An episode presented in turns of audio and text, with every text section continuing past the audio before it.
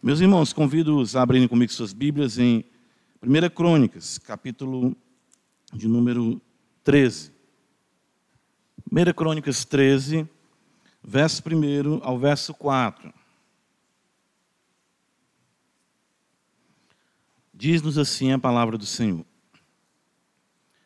Consultou Davi os capitães de mil e os de cem, e todos os príncipes, e disse a toda a congregação de Israel: Se bem vos parece, e se vem isso do Senhor, nosso Deus, enviemos depressa mensageiros a todos os nossos outros irmãos em todas as terras de Israel, e aos sacerdotes e aos levitas com eles nas cidades e nos seus arredores, para que se reúnam conosco. Tornemos a trazer para nós a arca do nosso Deus, porque nos dias de Saul não nos valemos dela. Então toda a congregação concordou em que assim se fizesse, porque isso pareceu justo aos olhos de todo o povo. Amém. Senhor da glória, louvamos o teu nome por tua palavra e suplicamos o teu favor nessa manhã de que sejamos ensinados por Deus, como tu nos promete. Mestre bendito, aos teus pés queremos aprender no poder do Espírito Santo. Fortalece a tua igreja com a porção necessária para que caminhemos de forma agradável a ti todos os dias de nossas vidas, em nome de Jesus. Amém. Irmãos, sempre que eu leio sobre Davi, né, nós lemos o relato sagrado sobre a vida de Davi, é, eu tenho certeza que Davi é um personagem que é muito querida né, por todos nós. E realmente eu fico maravilhado. Não porque a Escritura pinta um quadro heróico de Davi. A Escritura não faz isso com nenhum homem uh, é, nascido de mulher, né? ou seja, nascido uh, pela geração comum entre um homem e mulher. Cristo, sim, ele é o sublime Filho de Deus, perfeito, sem mácula, sem pecado algum. Uh, mas o que me chama a atenção é, é que a Escritura apresenta a dedicação de Davi e a espiritualidade de Davi, ela chega a me comover não é? porque eh, eu percebo quanto Davi era sensível realmente ao Espírito Santo e a ter uma vida pautada de acordo com a vontade de Deus. Isso me surpreende primeiro, né? porque nós estamos num período em que a, a, a, o povo de Deus né, ainda estava caminhando, né? ou seja, aprendendo uh, o que alguns puritanos vão até chamar a infância da fé. Né? A infância da fé. Mas a maneira como Davi vê, enxerga Deus, a sua teologia uh, e a sua percepção da necessidade de Deus é algo surpreendente, que supera em muito, eu observo a, a nossa espiritualidade muitas vezes uh, nos dias atuais. Né? Claro, não estou aqui ignorando a vinda de Cristo, a, a, a, doar do Espírito Santo, a igreja com a plenitude da revelação. Mas eu percebo o quanto Davi, embora tenha passado por tantas circunstâncias complexas de perseguição, de contradição, um homem que não se deixou amargurar pela oposição, até mesmo, como nós vemos, a oposição injusta. Né? Claro, Davi cometeu pecados, é, é, desagradou ao Senhor, sim, Deus o puniu. Né? Mas eu vejo um homem aqui tendo o seu, seu, o seu reinado sendo consolidado pelo Senhor, mas um homem sensível à vontade de Deus. Um homem sempre atento a priorizar Deus em sua vida. Não é?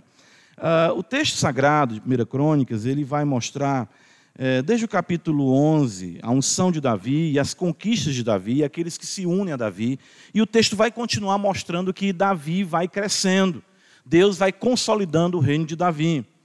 Uh, no versículo número 22 do capítulo 12, diz que naquele tempo, dia após dia, vinham a Davi para o ajudar, até que se fez um grande exército como exército de Deus.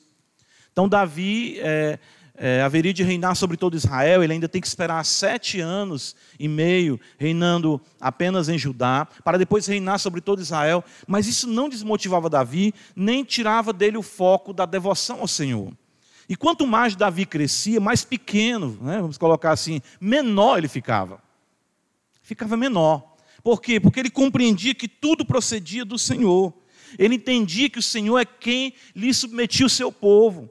não era a sua habilidade ah, ah, na guerra, não era a sua capacidade, sua força, não. Ele entendia que tudo provinha do Senhor. No capítulo 14, no versículo 2, o texto diz assim: Reconheceu Davi que o Senhor o confirmara rei sobre Israel. Davi reconhecia que tudo procedia do Senhor. E eu fico atento a isso para a nossa vida cristã, de dependência do Senhor e de ter sensibilidade à vontade de Deus.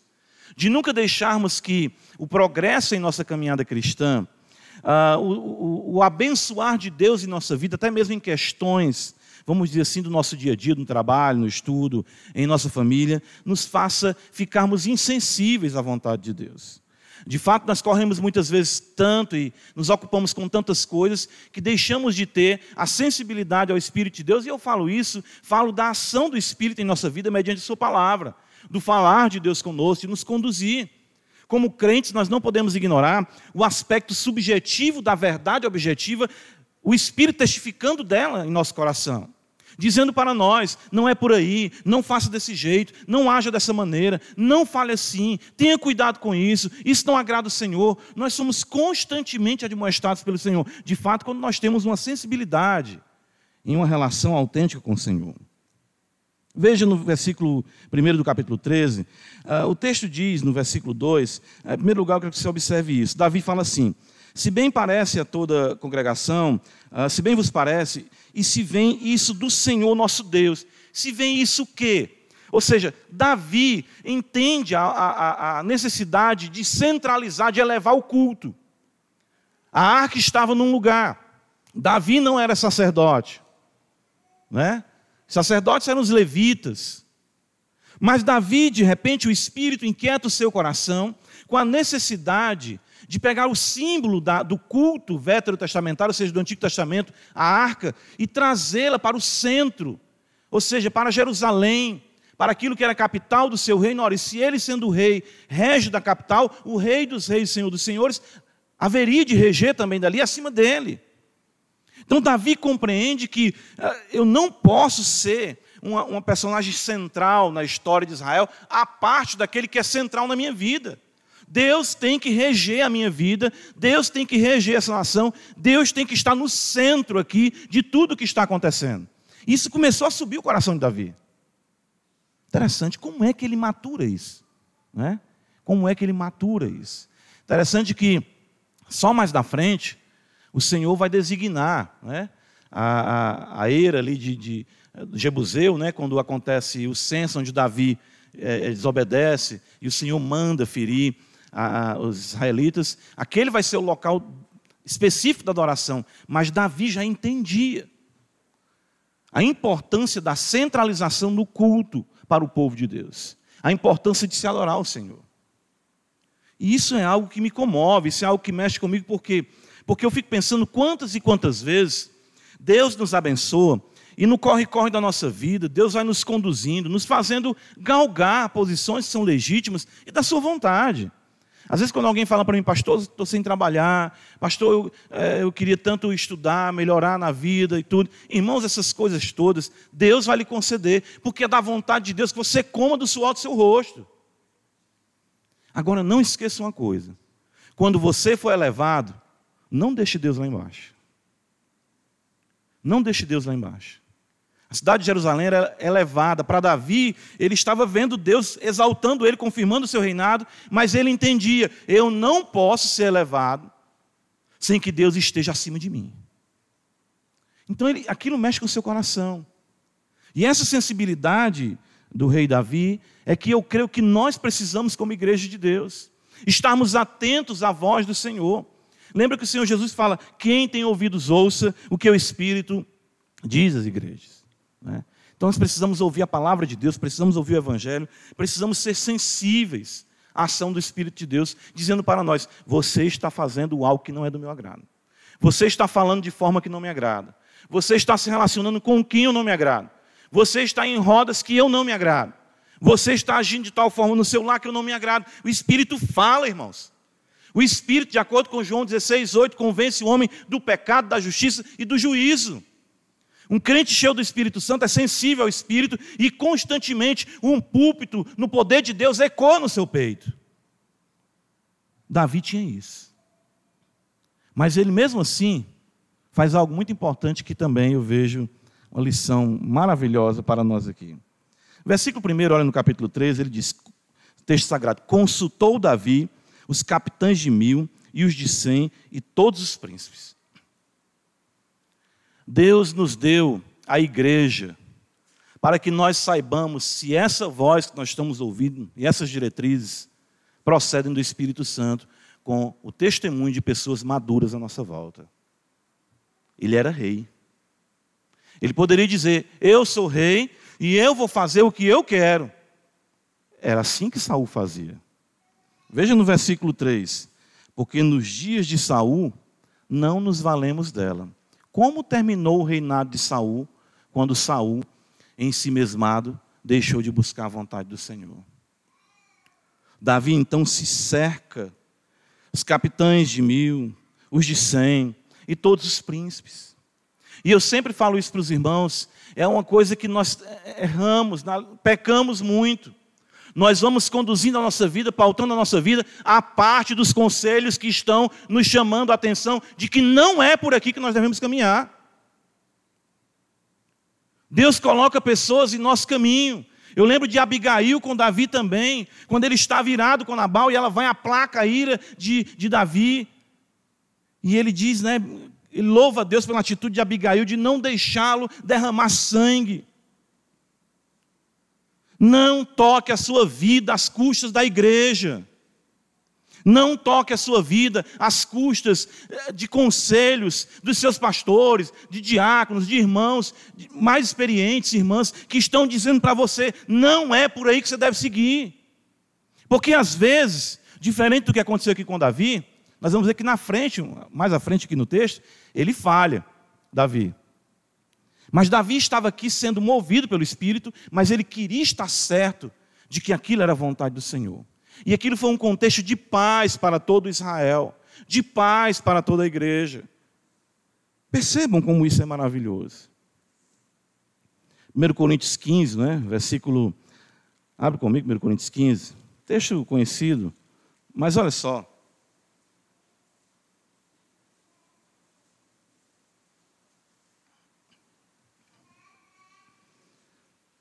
Texto nos diz versículo 33.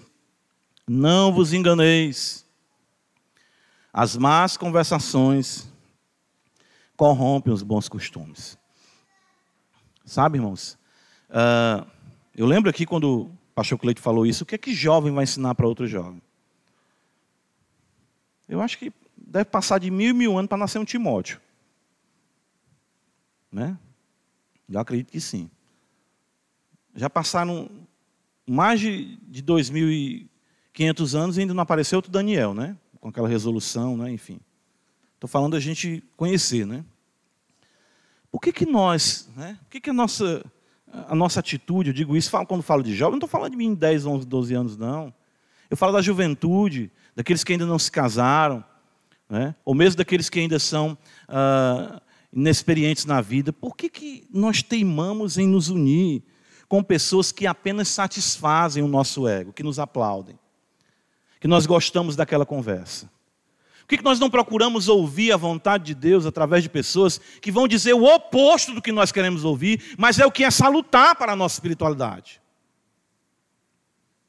Nós não gostamos disso. Nós continuamos, né? E nós nos cercamos muitas vezes de um secto de bobos, né? Uma corte de bobos. Nós gostamos daquele que nos faz mais rir, daquele que é mais, né, usando os termos aí, é, desenrolado, né, daquele que é mais, sei lá, hoje eu não sei mais nem os termos que utilizo, eu vou usar os meus do, na década de 80 e vão começar a rir aqui, não dá certo não, né? O fato é que Davi, ele ouve, e a Escritura diz que na multidão de conselhos há sabedoria. Eu só lhe digo uma coisa: você é quem sabe. Primeiro, Crônicas capítulo 13. Outro ponto que eu acho que maravilhoso nessa, maravilhosa nessa atitude de Davi uh, é que essa, essa vivência, ela não é impessoal, sabe, irmãos? Ela não é impessoal nem com Deus, nem com a, com, com o povo de Deus, no contexto de Davi, e para nós, nem com Deus, nem com a igreja. O texto diz assim: E disse toda a congregação, e disse a toda a congregação de Israel: Se bem vos parece, e se vem isso do Senhor nosso Deus, enviemos depressa mensageiro a todos os nossos outros irmãos, em todas as terras de Israel, e aos sacerdotes, aos levitas, com eles nas cidades e nos seus arredores, para que se reúnam conosco tornemos a trazer a nós a arca do nosso Deus. Eu achei muito maravilhoso, eu falei isso para os irmãos no domingo, que a, a, a, verdadeira religião vai consistir realmente em pronomes, né? em pronomes possessivos. Né? Meu Deus, o Senhor olhar para nós e dizer, meu povo, Senhor nosso Deus, nosso Deus, nossa igreja. Nós precisamos desenvolver essa relação com Deus, irmãos. Que isso, claro, nos trará a instrução que nós vimos que Davi teve, e, claro, teremos mais oportunidade de ouvir os conselhos, os conselheiros daqueles que Deus constitui na igreja. Precisamos enfrentar, quebrar essas barreiras. Precisamos é, ter o cuidado para que não sejamos é, seletivos demais e não cheguemos ao ponto de criarmos as facções. 1 Coríntios capítulo 11. Ah, Paulo vai dizer, né? Interessante que, que antes de você ir para 1 Coríntios 11, vamos para o capítulo 1, uh, ah, depois a gente vai para o 11. É muito, é muito interessante, uh, você tem que entender o ensino apostólico, né? Ele vai dizer no versículo 11, 1 Coríntios 1, que ele foi informado pelos da casa de Chloe que há contendas entre vós. Refiro-me ao fato de cada um de vós dizer: Eu sou de Paulo, eu de Apolo, eu de Cefas, eu de Cristo. Acaso Cristo está dividido? Foi Paulo crucificado em favor de vós? Ou foste porventura batizados em nome de Paulo? Agora vai lá para 1 Coríntios 11. Paulo censura os coríntios por essas, né, como nós costumamos chamar, panelinhas. Né? Eu gosto de A, de B, de C. Claro, irmãos, não, é, não tem nenhum problema. Jesus enviou 70. Né? Os irmãos já ouviram falar sobre isso aqui. Dos 70 ali, alguns vão dizer, ele separa 12. Dos doze, ele separa três para orar. E dos três, nós temos um a quem ele confia sua mãe. Mas isso é numa relação de oração, de comunhão, de confidencialidade. E não de preferências ou de grupinhos que excluem, criam na igreja as facções, que não permitem que nós nos, nos relacionemos com Deus, que isso desagrada a Deus, uma relação de amor e, consequentemente, com o próximo. 1 Coríntios 11, versículo 19, Paulo vai dizer: porque até mesmo importa que haja partidos entre vós, para que também os aprovados se tornem conhecidos em vosso meio. Davi sabia o quanto era importante. Ora, numa nação que era dividida em tribos, e que cada tribo tinha sua peculiaridade, nós sabemos disso. Falar nossos irmãos, nosso Deus, nossa, enfim, essa decisão conosco, isso derruba as paredes. Isso facilita, isso é agradável ao Senhor, a semelhança de 1 Coríntios 12. Dos muitos membros serem importantes para a edificação, para a glória de Deus no corpo de Cristo. 1 Crônicas 13. Outro ponto eu queria considerar aqui, para nós concluirmos. Uh, nós vimos que Davi, né, a gente tem medo de dizer essas coisas, né? Ser mal entendido. Davi sente de Deus. Sim. Não, pastor, isso é coisa de pentecostal. Depende, é dissociado da Escritura, que o Espírito Santo me faz sentir ele, com a sua palavra no meu coração. Davi sente. Eu não posso estar sendo elevado se Deus não estiver acima de mim. Deus tem que centralizar Deus para mim e para a nação. Não posso fazer isso sozinho. Deixa eu ver se isso é agradável às pessoas que podem me orientar. Deixa eu ver aqui também se eu não estou criando divisão, separação, se eu tenho uma relação autêntica com Deus, com os meus irmãos. E o versículo 3 diz: Tornemos a trazer para nós, que beleza isso, né? A arca do nosso Deus. Davi era, era algum supersticioso? Não. Não era supersticioso. Mas olha o que, é significava a, a arca. Primeiro Crônicas 13, Versículo 6 diz que então Davi, com todo Israel, subiu a Balaá, isto é, a Kiriat Yarim, que está em Judá, para fazer subir dali a arca de Deus. olha só, diante da qual é invocado o nome do Senhor que se assenta acima dos querubins.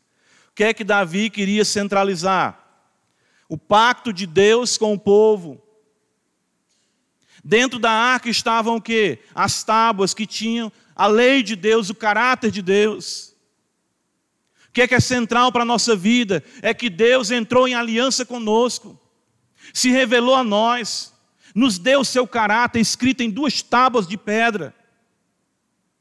Mas nós somos quebradores dessa lei. Mas graças a Deus por nosso Senhor Jesus Cristo, porque da tampa da arca, o propiciatório, o sangue é derramado para o perdão dos nossos pecados.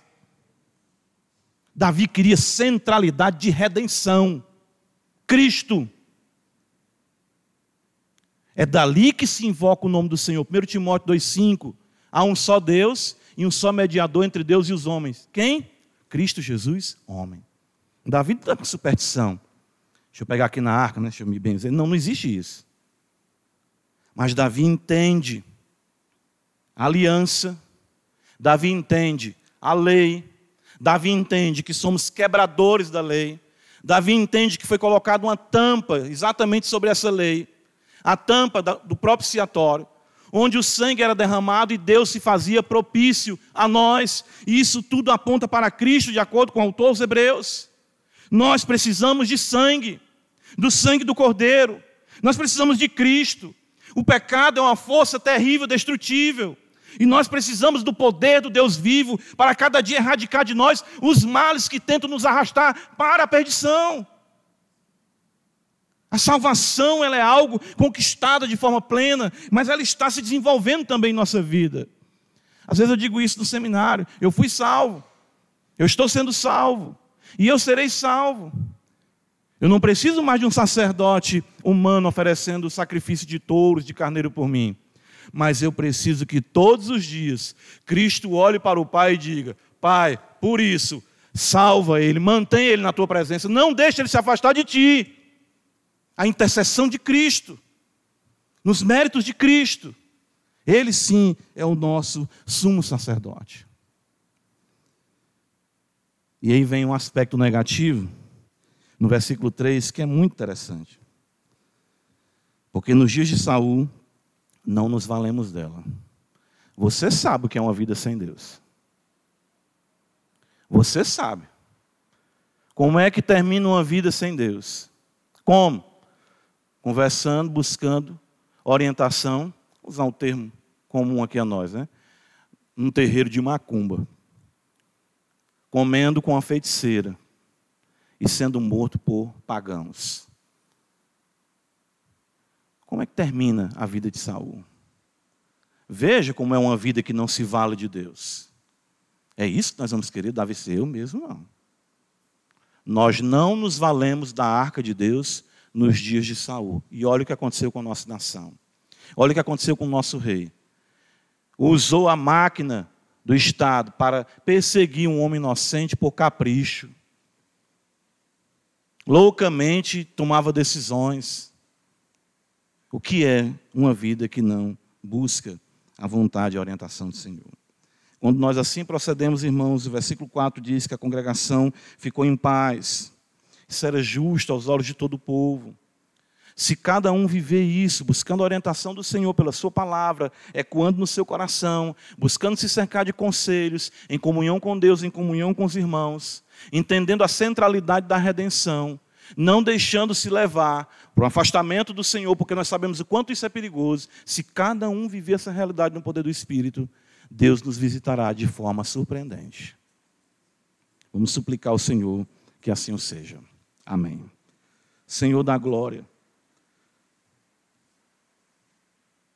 que o teu sangue poderosamente nos purifique de todo pecado.